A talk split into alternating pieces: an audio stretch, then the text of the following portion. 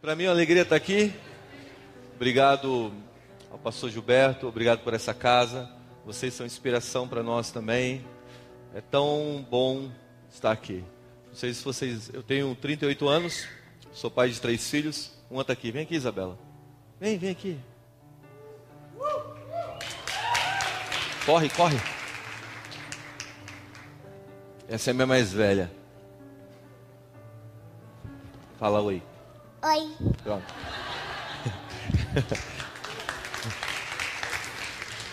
Eu sou pai de três filhos, eu tenho três furacões. Essa é a, o maior furacão. Na verdade, eu tenho a Emanuele de 5 anos, o Benjamin de 6 e a Isabela. Sou casado há fazer 13 anos com a mesma mulher. Isso é importante dizer. e, e lidero uma organização chamada Nova Geração, que tem como objetivo levantar, treinar e inspirar essa geração emergente do Brasil para que ele se posicione nas esferas da sociedade. Sabe, parte do comissionamento de Paulo foi falar a não-judeus, a judeus e a reis. A gente sempre esquece os reis. Sabe, a gente muitas vezes constrói uma mensagem que atinja não judeus e judeus, mas a gente esquece os reis. E eu acredito que parte da minha missão é, é falar com esses líderes emergentes que estão se posicionando hoje para transformação do, do mundo. Eu acredito que nessa hora, nesse momento, Deus está levantando uma geração para influenciar a terra. Sabe, eu acredito no movimento invencível da igreja, que Jesus levantou a igreja, a igreja e as portas do inferno, como diz Mateus capítulo 16, não prevalecerão contra a igreja do Senhor. Eu acredito que nessa hora e nesse momento Deus está levantando a igreja, a maior igreja da história. Sabe, nunca na história do planeta houve tantas pessoas entrando no reino de Deus.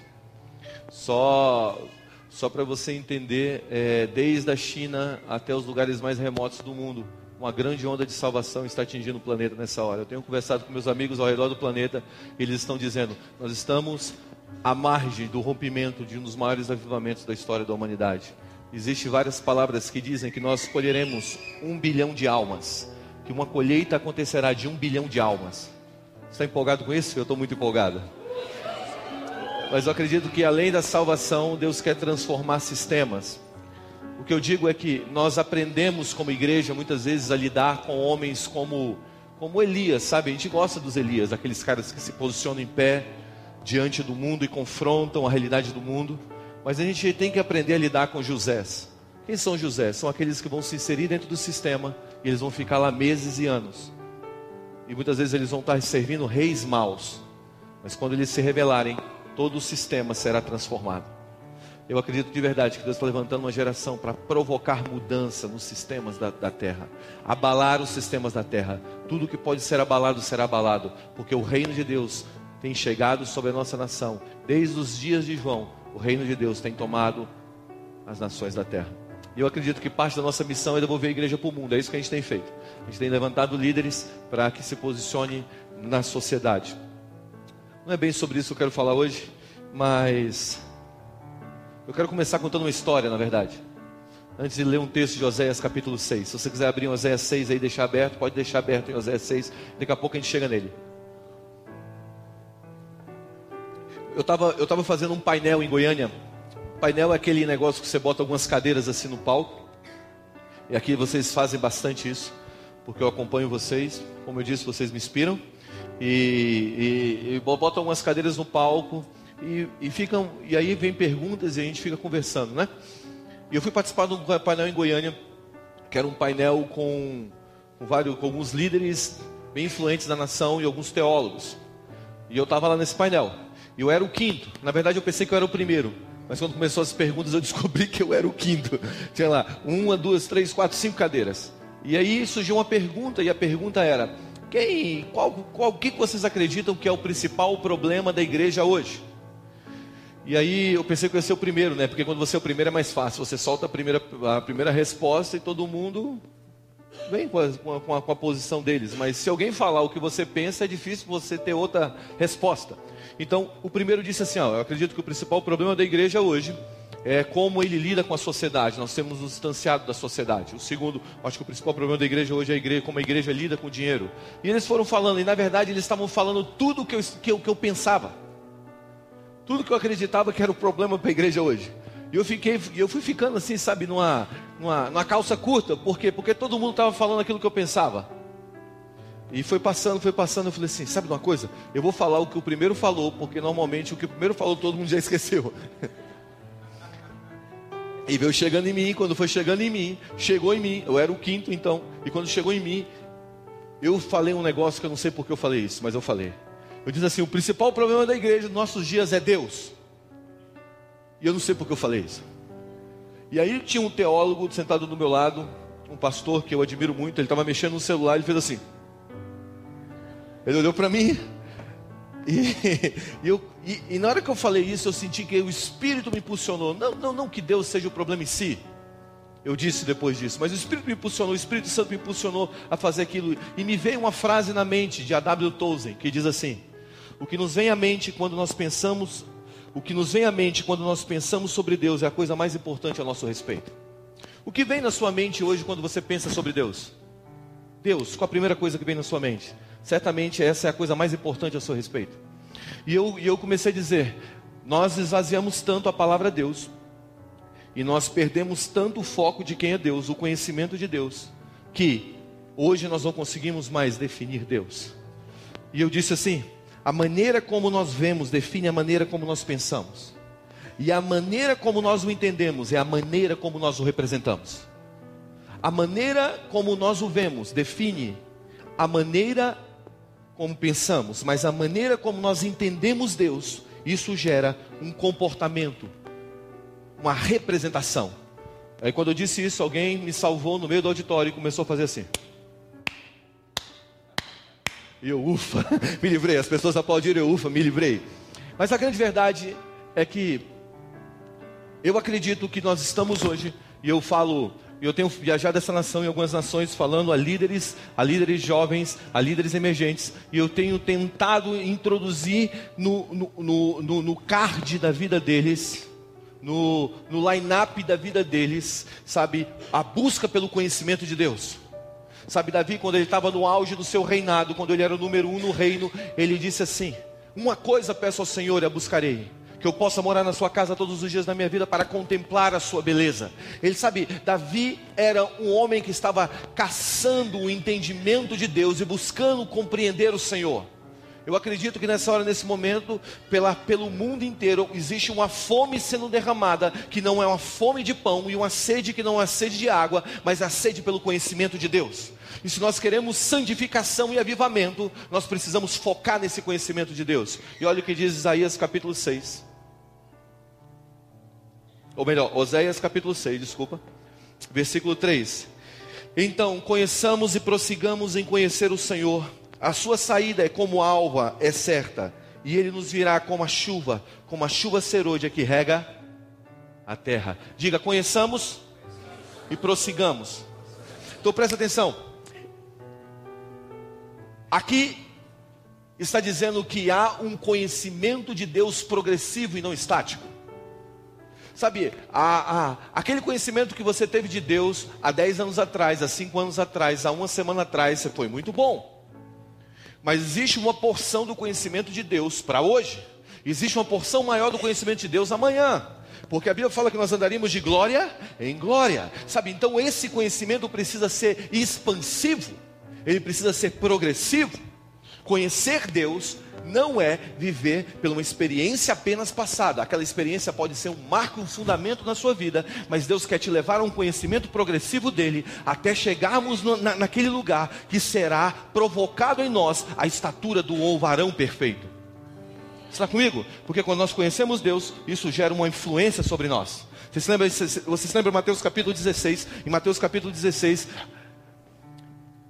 Pedro diz, Jesus pergunta: que, que os homens dizem que eu sou? Ah, uns dizem que você é João, outros dizem que você é Elias. Mas quem vocês dizem que eu sou? Pedro toma a palavra e fala: Tu és o Cristo, o Filho de Deus vivo. Jesus interrompe ele e diz: Bem disseste, Simão Barjonas, porque não foi carne nem sangue que te revelou, mas foi meu Pai que está no céu. Pedro, tu és pedra, e sobre essa pedra edificarei a minha igreja. As portas do inferno não prevalecerão contra ela. Presta atenção: quando Pedro disse quem Jesus era, Jesus começou a falar quem ele era. Então, o conhecimento de Deus provoca um conhecimento pessoal de uma alta identidade. Então, quando nós entramos no conhecimento de Deus, isso provoca em nós uma transformação. Uma identidade que vem do céu, de reino, é provocada em nós, amém? Então, o conhecimento de Deus, a primeira coisa que eu quero que você entenda nessa noite, é que o conhecimento de Deus, ele é progressivo, ele não é estático. Então, Deus quer que você prossiga no conhecimento dele. Então tenha experiências ou tenha uma intimidade com Deus que se fundamentou lá 10 anos atrás, no dia da sua conversão, ou 20 anos ou 30 anos atrás, mas prossiga nesse conhecimento. Amém? Ah, eu tenho acreditado em algo que conhecer é o grande livramento da igreja para esse tempo. Andar nesse conhecimento. Presta atenção. O nosso maior inimigo não é o diabo. O nosso maior inimigo é a falta de conhecimento, que é a ignorância. O seu grande inimigo não é o diabo, o seu inimigo é a falta de conhecimento, que é a ignorância. Jesus disse que o meu povo perece porque lhe falta. Ele não está dizendo que o povo perece porque por causa do pecado. Sabe, eu sou altamente contra o pecado. Ufa! O pastor Gilberto acabou de, de dizer ufa. Sabe, é, é, é, eu, eu namorei sete anos e eu casei virgem. Eu sou um homem que, que, que, que o, o que me levou a isso foi só o meu amor por Jesus. Porque eu tinha toda a liberdade para fazer aquilo que eu queria. Mas foi meu amor por Jesus que eu lutei, cara, por aquilo ali. Mas onde eu quero chegar? Que, que o povo não tem perecido por causa do pecado, o povo não tem perecido por causa do diabo, mas o povo tem perecido por falta de conhecimento. Então é pela ignorância. A palavra hebraica para ignorância é escuridão.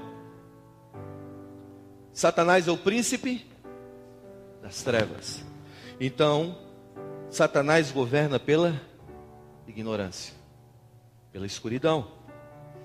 Então, quando nós somos ignorantes, nós entregamos poder a Ele. Escuta o que eu vou te dizer. Quando Jesus veio e entregou a vida por nós, a Bíblia fala que Ele tomou toda a autoridade nos céus e na terra. Não é isso que a Bíblia fala? Se Jesus tomou toda a autoridade, significa que alguém ficou sem nenhuma. Já parou para pensar nisso? Então, como o diabo governa? Ele governa através da ignorância. Agora, Satanás, então, ele tra... então, porque por ele ser o príncipe das trevas, ele governa através da ignorância. Agora, a palavra hebraica para luz é conhecimento. A palavra hebraica para luz é conhecimento. Olha o que diz João 8, 12. Jesus é chamado de luz do mundo. Diz, diz assim: Eu sou a luz do mundo. Quem me segue não andará em trevas, mas pelo contrário, terá a luz da vida. Eu vou traduzir isso para esse significado que eu estou falando a vocês. Eu sou a luz, o conhecimento do mundo. Quem me segue não andará em ignorância, pelo contrário, terá conhecimento para a vida. Você gosta disso? Eu amo isso. Olha o que diz Isaías, Isaías capítulo 9, versículo 2: O povo que andava em trevas, andava em ignorância, viu grande luz, conhecimento, e sobre os que habitavam nas regiões da sombra da morte resplandeceu a luz, o conhecimento. Ainda que você esteja andando numa região de sombra de morte, Deus tem um conhecimento para te tirar desse vale ainda que tenhamos andado pelo vale da sombra da morte, aí Deus nos dará um conhecimento para passar pelo vale. Amém? Então, o nosso grande objetivo na vida é entrar no conhecimento de Deus, é buscar o conhecimento de Deus. Agora a pergunta muda: como nós conhecemos Deus? Guga, pode me chamar de Guga. Guga, como eu conheço Deus? Me fala como eu conheço Deus. Diga, Jesus é o conhecimento do Pai. A Bíblia fala o seguinte, que em João capítulo 5, versículo 19, em verdade, em verdade vos digo que o filho nada pode fazer de si mesmo, senão somente aquilo que viu o Pai fazer, porque tudo que eu fizer, Tudo que fizer o filho também semelhante, tudo que fizer o pai semelhante faz o filho. Então presta atenção: o conhecimento de Deus foi revelado na pessoa do filho. Então isso me leva, me reporta a esse entendimento. Se você esquecer tudo nessa noite, não esqueça disso aqui. Grave isso no seu coração. Tudo que você pensa sobre Deus, que você não encontra na pessoa de Jesus, você deve questionar. Tudo. Tudo que você pensar sobre Deus, que você não encontrar na pessoa de Jesus, você deve questionar. Porque Jesus é a perfeita revelação do Pai, porque Jesus só fez o que viu o Pai fazer. Então, se a gente focar na pessoa de Jesus, nós entenderemos Deus na sua real essência, na sua real verdade. Eu amo isso. Porque realmente, realmente a plenitude dos tempos foi ali em Cristo. Ah, ah Guga, é, é, e, e, Elias? Elias? Elias carregou porções da revelação de Deus. E, e, e, Moisés, eu gosto tanto de Moisés. Moisés carregou porções da revelação de Deus. E, e Davi? Davi carregou porções da revelação de Deus. É engraçado isso, porque um dia Jesus entra numa cidade, a Bíblia fala que Jesus estava descendo para Jerusalém, ele passa por Samaria. E quando Jesus passa por Samaria, as pessoas rejeitam Jesus, porque tinha uma eu vou usar a minha linguagem que eu uso, tá? Tinha uma treta lá entre, entre judeus e samaritanos. Então os samaritanos não se davam bem, sabe? Era duas gangues diferentes aí. Qual é? Qual é o quê? Qual é? Qual é? Qual é? Já viu briga de gangue? Qual é? Qual é? Tá olhando o quê? Tá olhando o quê? É, desse jeito. Era assim, eu cresci numa quadra que tinha gangue. Eu olhava, passava na outra assim, qual é? Qual é o quê? Na minha, na minha época, o símbolo de rebeldia era a camisa da bad boy bermudão da Ciclone. Você bermudão da Ciclone? Tinha 10 mil bolsos. Bolso dentro do bolso, dentro do outro bolso, dentro do outro bolso. E sandália da Kenner. Alguém aqui já apanhou de sandália da Kenner? Você não apanhou, você tatuou. Porque a sandália da Kenner, mano, era uma chilapada, era uma marca eterna. E aí quando eu saía, eu passava em outra quadra, e eu ficava encarando, e qual é? Não, não, não. Aí, mano, sustenta, sustenta agora. Então havia mais ou menos essa briga entre judeus e samaritanos. E, e então Jesus veio passando, e quando ele passou, os samaritanos rejeitaram Jesus. Os discípulos de Jesus viraram e falaram assim: Vamos mandar fogo cair dos céus sobre eles. Lembra dessa história? Aí Jesus falou bem assim: Vocês não sabem de que espírito sois? Vocês não sabem que o filho do homem não veio para condenar o mundo, mas para salvar? O que, que eles estavam fazendo? Eles estavam com a imagem de Deus de Elias.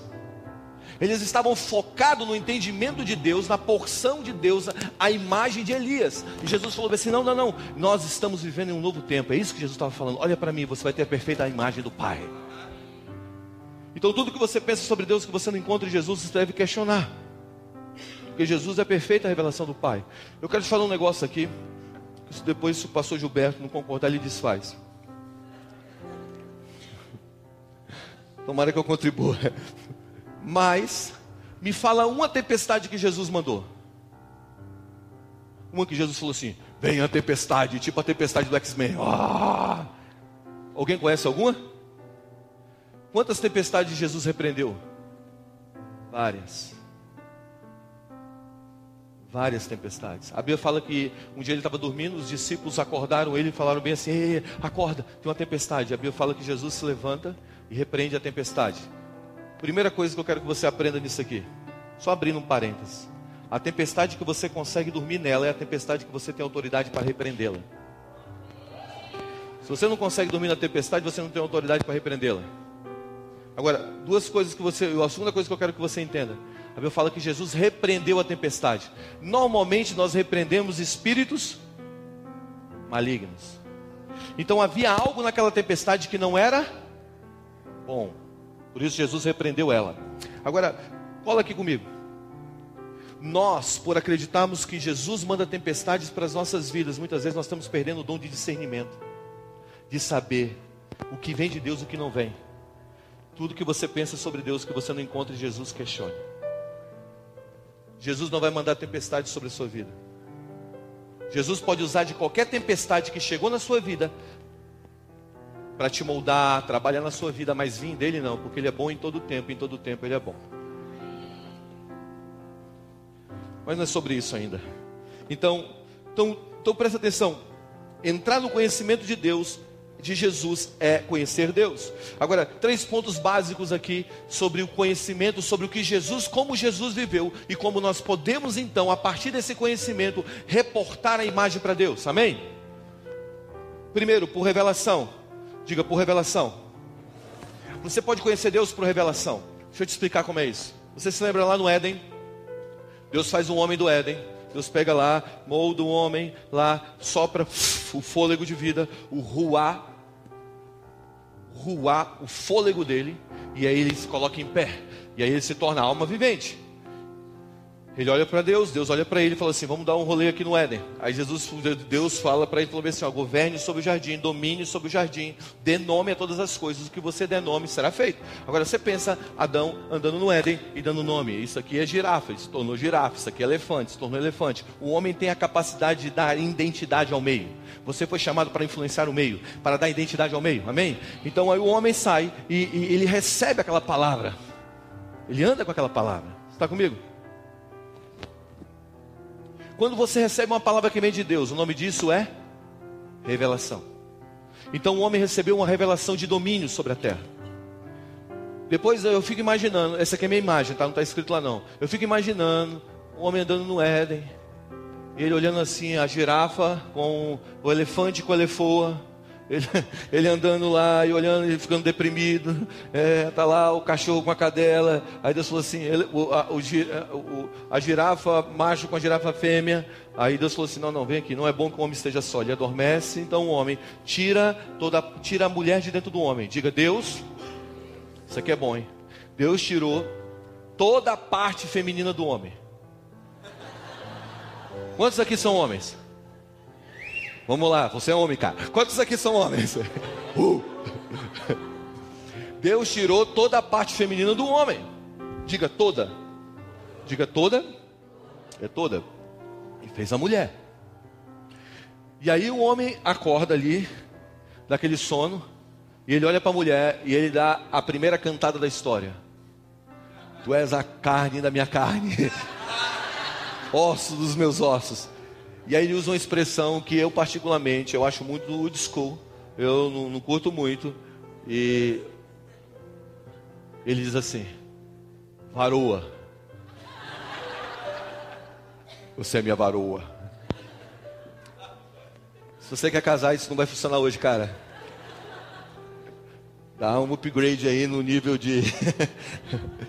Dá uma gugada lá. Siri, como cantar alguém? Aí ele vai falar, vai orar. Voltando. E aí, Adão, então, ele começa a transmitir o que Deus falou para ele, para Eva. Eu penso dessa maneira. Que ele falou: olha aqui o jardim, governe sobre o jardim, nós podemos comer de tudo aqui, menos daquela árvore. Aquela árvore ali é a árvore do conhecimento do bem e do mal. Nós não podemos. Então, presta atenção: o que você ouve de Deus é uma revelação, mas o que você ouve vindo de outro, se o Espírito Santo não transforma isso no seu coração, numa revelação, é apenas uma informação. A grande verdade é que muitas vezes nós vemos para a igreja nós ouvimos pastores pregar, pastores pregar, e as palavras são maravilhosas e nós temos que vir. Mas existe algo que Deus te deu em Atos capítulo 2, que é o Espírito dele, que é capaz de pegar qualquer palavra e transformar a palavra em uma revelação para o seu coração. Deus não quer te dar informação, Deus quer te encher de revelação. Amém. Eu, eu, eu, falo, eu falo que Deus sempre foi o Deus dos meus pais até eu ir para um acampamento de uma igreja. E meu, minha mãe, como eu disse para vocês, minha mãe me obrigava a ir para o acampamento da igreja. Eu cresci na igreja, então minha punição era ir para o acampamento da igreja. Quando eu aprontava, você vai para o acampamento da igreja. Eu não vou, não vou. Você vai. Aí no acampamento que eu fui, eu falei assim: só vou se a senhora me der uma camisa da Bad Boy. Não, não, você não, eu só vou se você me der uma camisa Bad Boy. A minha mãe me deu a camisa da Bad Boy. Eu fui para o acampamento da igreja. Com a camisa. Eu usei aquela camisa, só ela me deu duas. Eu usei aquela camisa os três dias. Com bermudão da Ciclone e sandália da Kena. Eu sentava na última cadeira. Tinha mais ou menos 300, 300 jovens ali. Eu sentava na última cadeira, eu ficava sentado lá. E eu cresci vendo meu, meu, meu pai operar milagres. Meu pai se moveu muito em milagres. E eu me lembro quando eu era criança, o carro, o, o, no, Tinha uma, nós fomos para o hospital para uma menina que tinha sofrido um acidente no zoológico. O carro, o caminhão tinha descido e espremido o carro dela e ela tinha tido morte cerebral. E, e ela estava no hospital. Meu pai foi orar por essa, essa criança. Ele botou a mão nela e ele orou e falou assim: Espírito de morte, vai embora. Uma oração simples. Vida, volta agora. Ela, ela acordou. A família, a família veio, aí meu pai saiu. Tinha outra menina chamada Nilza, que, deu um, que a gente tem até uma mesa que é uma mesa que, que, que, relembra essa história, porque essa menina deu essa mesa de madeira maciça para gente. E, e, meu pai orou, botou as mãos e falou assim: Vida, volta agora. Na outra mulher, a mulher ah! voltou. Ela sentou na cama e falou: Estou com fome. Dá fome morrer. Não sei porque eu falei isso. Mas falei. E aí. E aí, Resumo da, resumo da história. Meu pai sempre, eu cresci vendo meu pai, sabe, ele, ele evangelizar aqui na, na, na torre de TV. E tinha uns hippies, eh, havia um movimento hippie muito, muito, muito forte naquela época. Eu, eu, eu, eu cansei de ver meu pai expulsando demônio daqueles hippies. Aquele espírito evangelístico muito forte sobre eles, sabe? Mas Deus nunca foi meu Deus, eu sempre tinha uma informação, ele tinha revelação. Mas nesse acampamento, no domingo de manhã, eu estou sentado na última cadeira, mascando meu chiclete com a minha camisa da Bad Boy, meu bermudão do Ciclone, meu celular da Kenner, que tatuava quando minha mãe me batia. Eu estou lá sentado. E de repente, eu vou dizer para você o que aconteceu comigo, tá? A minha mão esquerda começou a balançar. E eu comecei, eu estava olhando para minha esquerda, minha mão esquerda começou a balançar. E eu estou olhando para minha mão, o que está acontecendo com minha mão esquerda? De repente, minha mão, minha, minha, minha mão direita, é, é direita é essa.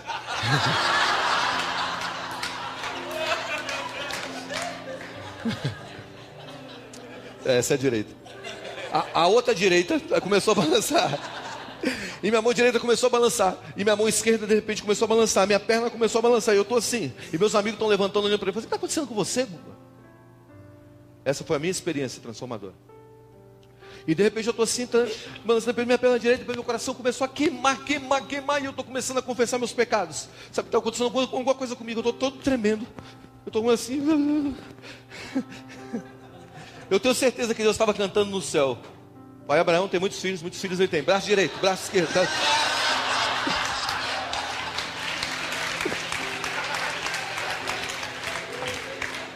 E eu estou tendo essa experiência.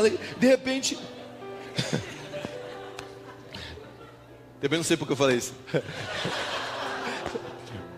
De repente, eu, eu, eu, meus olhos são abertos e eu começo a, a, ter uma visão clara, sabe, uma visão clara. Foi a minha experiência com o Senhor. E eu entrei dentro daquela visão clara que eu estava tendo com o Senhor. E eu comecei a ver uma geração de jovens, jovens, jovens, jovens, sabe, assim, eram milhares de jovens. E, e eu via um fogo do Senhor sobre eles. Eles se levantavam, eles começavam a andar. E tinha assim uns espíritos malignos na frente deles. Eles vinham e corriam. Eles atravessavam os eh, oceanos. Eles começavam a tocar nações inteiras. E no meio daquela visão, uma voz saiu e falou assim: Ei, você é meu filho. E eu te chamei como um dos líderes dessa geração no futuro. E ali eu estou tendo meu encontro, cara, no jejuei, eu não orei, eu, eu, eu não paguei preço nenhum, eu estava ali empurrado. Eu só fui ali para ganhar duas camisas da Bad Boy. E aí, e de repente eu estou tendo aquilo, o pastor que está pregando falou assim: é você que tem atrás, tremendo. Eu virei ponto de referência. Vem aqui na frente. E eu venho assim, né? para frente. E eu estava com tanta vergonha da camisa da Bad Boy que eu comecei a tirar a roupa no meio da igreja e eu estou arrancando minha camisa, estou jogando as sandálias. Não, não que a camisa em si tenha algum, sabe, era o significado que tinha para mim, sabe? Não, não que seja maligno, era o significado que tinha para mim. E eu vim, eu comecei a arrancar e eu me ajoelhei assim, o pastor falou assim, você, o Senhor está te dizendo que vai levantar uma geração no Brasil, numa época futura, e hoje Ele está te chamando para fazer parte dessa geração. Naquele dia eu voltei para minha quadra que eu morava e falei para meus amigos, eu, me, eu entreguei minha vida para Jesus. Meus amigos riram e fizeram uma banca de aposta. Vai durar um mês, vai durar, vai durar 30 dias, vai durar, vai durar 20 dias, vai durar uma semana. Passou uma semana, passou um mês, passou dois meses, passou 10 anos, passou 20 anos, eu estou aqui.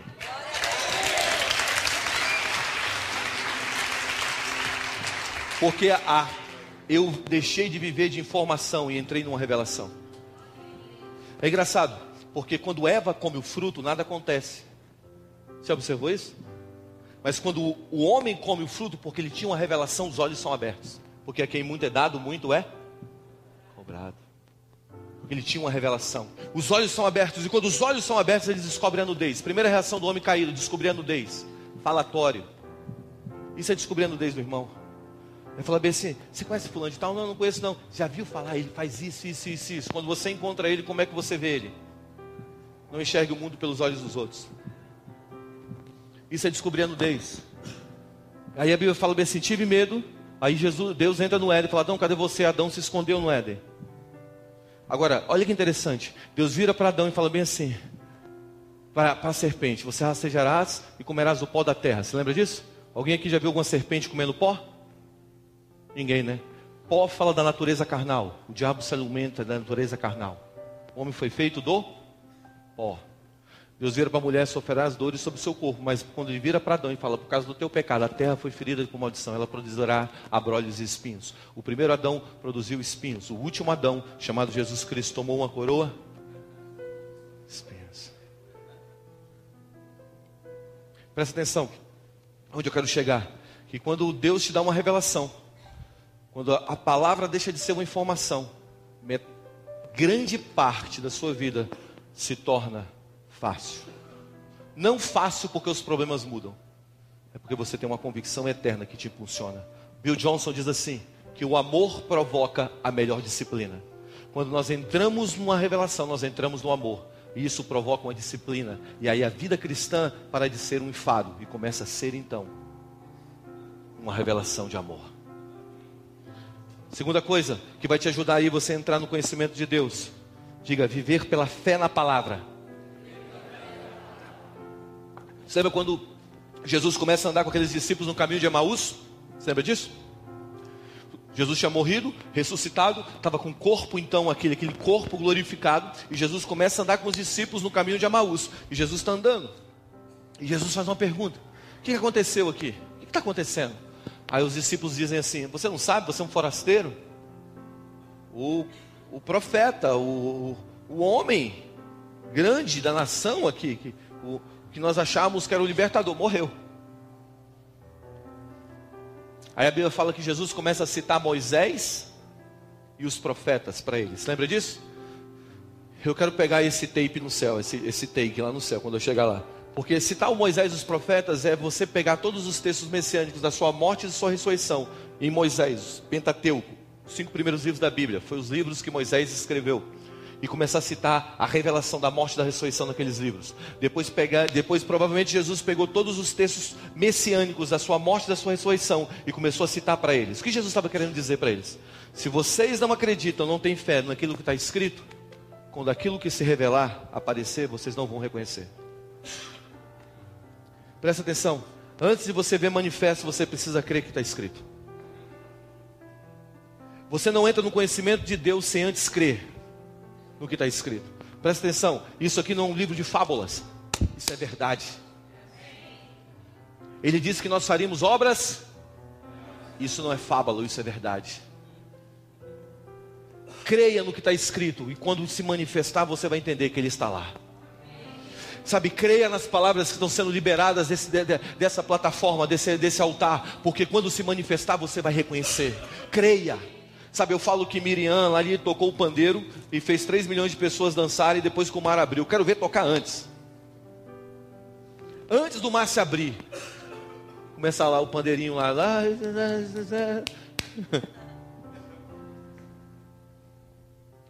Você precisa crer antes de se manifestar, amém? Um conhecimento de Deus vem muitas vezes por você crer na palavra antes que ela se manifeste. É você permanecer ali, ainda que o processo seja difícil. Presta atenção, deixa eu te falar um negócio sobre processo. Deus, quem tem uma palavra, diga, quem tem uma palavra, tem tudo. Por quê? Porque tudo que Deus fala se faz. E disse Deus haja luz e houve luz. E disse Deus haja separação entre a terra seca e as águas. E o que aconteceu? Houve separação, porque tudo que Deus fala se faz. Quantos aqui tem uma palavra sobre o seu futuro? Quantos aqui tem uma palavra sobre a sua família? Quantos aqui tem uma palavra sobre essa igreja? Então presta atenção: futuro deixou de ser tempo e se tornou lugar. Porque o que Deus falou, já foi feito. Eu amo isso, cara. Sei lá, eu estou fervendo aqui.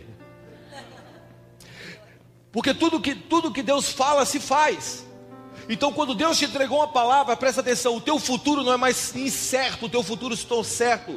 Porque Deus está fora do tempo, Deus não está no nosso cronos, Deus está fora do tempo. Então Deus é o alfa e o ômega, o princípio e o fim. Fora do tempo, Ele conhece todas as estações. Então quando Deus viu o fim, Ele te fez para hoje. Então Ele te fez aqui e sabia que esse seria o teu fim. E Ele liberou palavras sobre o meio e Ele construiu já o meio. Qual é o seu, então, qual, o que você precisa fazer? Diga, eu preciso crer na palavra. Crer é ser obediente. Então presta atenção no que eu vou te dizer. Você pega, você pega o seu celular aqui, você bota um GPS. Goiânia. Aí você está indo para Goiânia. De repente você erra o caminho. O que, o, GPS, o que o GPS fala? Recalculando. A senhora do destino. Recalculando. Recalculando. E aí o que acontece? O tempo muda. Sim ou não? Mas o destino não. O tempo pode mudar. Quando nós erramos um caminho, na nossa caminhada para o lugar onde Deus disse que nós chegaríamos, o tempo pode mudar, mas o destino continua o mesmo, porque Deus não é homem para que minta, nem filho do homem para que se arrependa das palavras que Ele liberou sobre nós. Continua firme. Quando você entra no conhecimento de Deus e entender que processo não é fim, porque melhor é o fim das coisas do que o início, você vai entender que o processo é a maneira pelo qual Deus trabalha em você, para que você possa conviver com o peso do favor dele quando chegar lá do outro lado. Não fuja do processo. Dói, não fuja. Presta atenção, dói, não fuja. Dois reis, Saul e Davi. Saul foi ungido rei. Saul foi ungido rei. E de repente ele já recebeu o reinado. Davi foi ungido rei, passou 15 a 17 anos de processo. Quem foi o maior rei? Quem? O rei com processo ou o rei sem? Dói o processo. Mas se não está bom, é porque ainda não chegou no fim, porque é melhor o fim das coisas. Terceiro e último. Diga conhecimento de Deus. Vem por sabedoria. E não por espada. Presta atenção. Eu acredito que essa seja a porção da nossa geração e eu vou encerrar com essa porção. Cada geração, na minha opinião, tem um, tem um, Deixa eu ser bem prudente com isso aqui. Cada geração, na minha opinião, tem a porção para ser revelada de Deus. Tem aquela porção para aquela geração, sabe? E eu acredito que parte da porção da nossa geração é transicionar a igreja de uma época de espada para uma época de sabedoria. Deixa eu explicar isso melhor. Você se lembra quando Davi lutou pela espada e ele conquistou reinos pela espada? Você lembra disso? Um dia, Davi ele sonha construir um templo para o Senhor. Deus vira para ele e falou assim: Você não vai, porque você tem sangue nas mãos. Agora presta atenção. Nós temos uma tensão aqui. Tudo que Deus, as guerras que Davi lutou e adquiriu sangue nas mãos, foi as guerras que Deus mandou ele lutar. Deus disse para ele: vai lá e destrói tal inimigo, tira os, tira os filisteus do território. E Davi lutou as guerras que, pelo Senhor, e aquilo ali juntou sangue na mão dele. Um dia ele vai construir o templo, e quando ele vai construir o templo, Deus fala: Você não pode porque você tem sangue nas mãos. Agora, não tem, uma, não, não tem coerência, porque, porque você tem sangue nas mãos, porque Deus mandou você fazer algo, e agora Deus está falando que você não pode fazer a próxima etapa porque você fez algo que Ele mandou? Está comigo? Fez sentido para você? E eu estava lendo esse texto e eu falei bem assim: eu estava fazendo minha devoção alguns, alguns anos atrás, eu li esse texto e eu falei bem assim: Oh, oh, tem algo errado aqui. Mas na verdade eu gosto desses textos. Os textos que eu mais gosto são aqueles textos complicados, sabe? Aquele negócio que dá um nó, que na verdade tem uma porção de revelação lá para ser liberada. E aí Deus virou para mim e falou bem assim. Eu falei para Deus, eu não estou entendendo isso aqui. Aí Deus virou para mim e disse, na minha devocional, o Espírito Santo, como é que você me vê? Aí eu falei, eu te vejo como um bom pai. Então leia esse texto sobre bondade. E aí minha cabeça transicionou de punição na mesma hora. Eu falei assim: não, não, Deus não está punindo Davi, Deus está transicionando a nação. Deus está tirando a nação de uma época de espada para levar numa época de sabedoria. São ciclos diferentes, porque gerações precisam trabalhar juntas. E aí, de repente, eu comecei a entender, e o Espírito Santo começou a falar bem assim: esse é uma das chaves dessa geração. Essa geração não responde à espada, essa geração responde à sabedoria.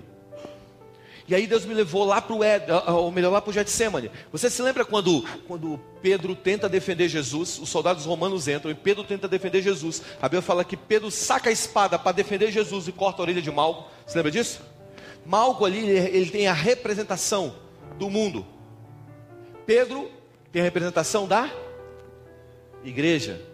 Então, Pedro, por tentar defender Jesus, cortou a orelha do mundo. O que nós estamos fazendo muitas vezes? Por tentar defender Jesus, a nossa apologética, a nossa defesa da fé, a maneira que nós estamos é, explanando o reino de Deus, nós estamos cortando a orelha do mundo. E que Jesus falou para Pedro? Guarda a espada, Pedro.